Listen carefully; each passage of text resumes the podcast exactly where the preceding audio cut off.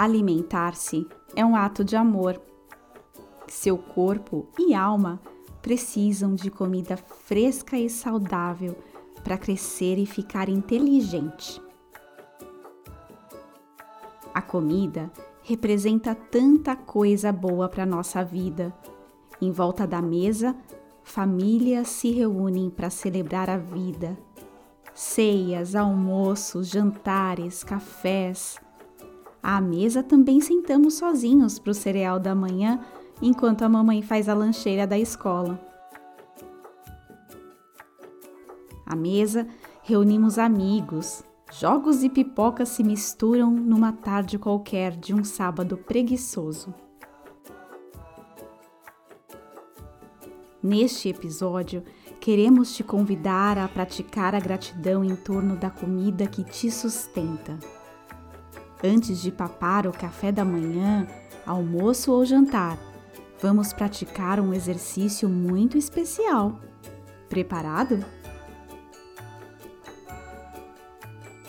Então, escolha uma refeição para levar esta meditação. Sente-se à mesa e, com o alimento à sua frente, respire.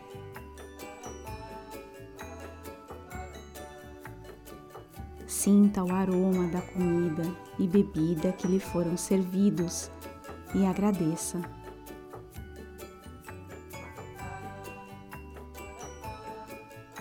Observe as cores desse papá. Tem muita cor no seu pratinho? O que esse alimento representa para você?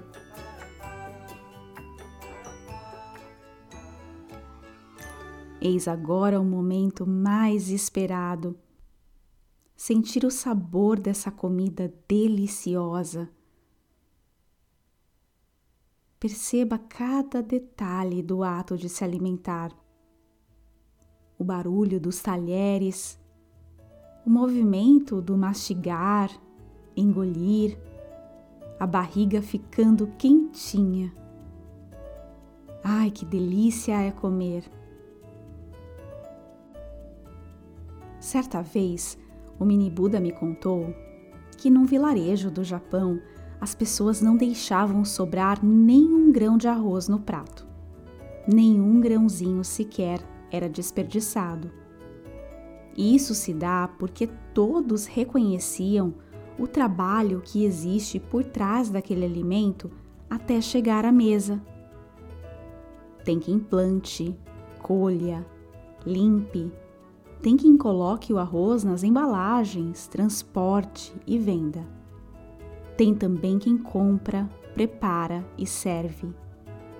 Quem somos nós para desperdiçar um alimento tão sagrado? A história do grão de arroz pode ser usada para qualquer tipo de comida ou bebida e se estende para todas as refeições.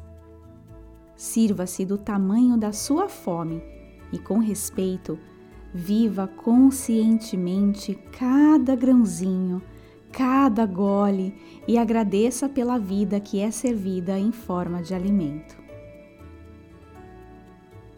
Quando aprendemos a agradecer pela nossa comida, passamos a valorizar a beleza que mora em cada prato mas principalmente passamos a valorizar a beleza em nós mesmos.